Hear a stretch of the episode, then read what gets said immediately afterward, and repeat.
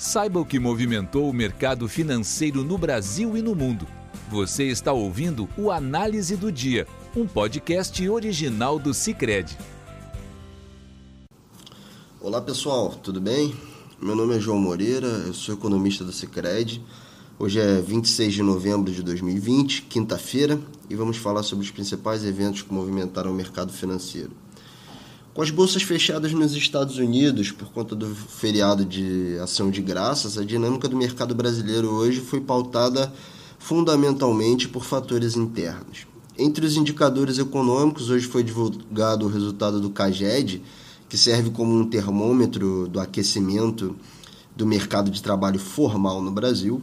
Houve geração líquida de 395 mil postos de trabalho em outubro, o melhor resultado para um único mês desde o início da série histórica, iniciada lá em 1998, e bem acima da nossa projeção de criação de 197 mil postos de trabalho. Então, resultado muito bom do mercado de trabalho formal. Né? Olhando para o dado com ajuste sazonal, houve criação de 351 mil postos de trabalho, também o melhor resultado desde o início da série histórica. Com o resultado, é, acho que o CAGED ele mostra que o emprego formal ele vem se recuperando com força né, depois das perdas da crise. Nos últimos cinco meses aí, é, houve resultado positivo consecutivo, somando cerca de 870 mil empregos gerados e já recuperando, então, portanto, mais da metade dos 1 milhão e 400 mil empregos formais que foram perdidos no auge da pandemia. Né? Contudo, pessoal, nós recomendamos alguma cautela na, na, interpretação dos números do CAGED, porque houve uma mudança metodológica de 2019 para 2020. Isso pode ter está gerando algum tipo de ruído, né? fazer com que esse dado que a gente está tendo agora, que a gente tem né? desde o início da, do ano até agora, ele talvez não seja muito comparável com o que a gente tinha anteriormente. Né? Então, por isso é, é, que a gente recomenda alguma cautela. Mas não tem dúvida que o resultado do emprego formal ele é, foi realmente bastante favorável e, e interessante, né? mostrando realmente uma recuperação, né? uma pujança da economia.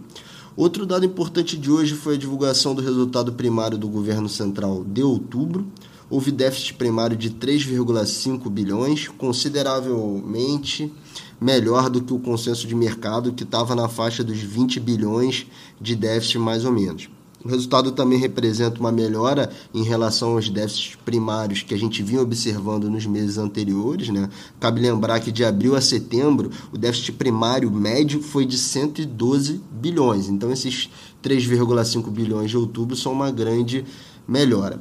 Houve surpresa tanto do lado da receita com pagamento dos diferimentos feitos durante a pandemia, principalmente ligados à arrecadação previdenciária, quanto do lado da despesa. Fundamentalmente do lado da despesa, a surpresa veio por conta da menor execução dos gastos com a pandemia. Foram gastos cerca de 29 bilhões agora em outubro que é razoavelmente é bem menos né, do que o volume que vinha girando esse, esse gasto nessa rubrica aí nos meses anteriores, que estava na casa de 70 bilhões por mês. Né? Então, isso também ajuda a explicar esse resultado primário é, mais esse déficit primário menos negativo em outubro. A tendência na nossa visão é que as despesas com a pandemia fiquem em torno desses 27, 29 bilhões por mês até o fim do ano, porque a maioria dos gastos programados eles já foram gastos, né? Então é, é, está restando apenas as despesas com auxílio emergencial aí que giram é, nessa fase, nessa faixa de 27, 30 bilhões por mês. Eu acho muito importante ressaltar que a melhora no mês ela está longe de significar que o problema fiscal do Brasil está resolvido, né, pessoal? A gente ainda vai ter que lidar nos próximos meses, nos próximos anos, com sucessivos déficits primários, né, e consequentemente com o avanço rápido da dívida pública. Cabe lembrar que esse ano a gente teve um avanço aí de mais de 10 pontos percentuais na dívida pública e a tendência é que continue subindo.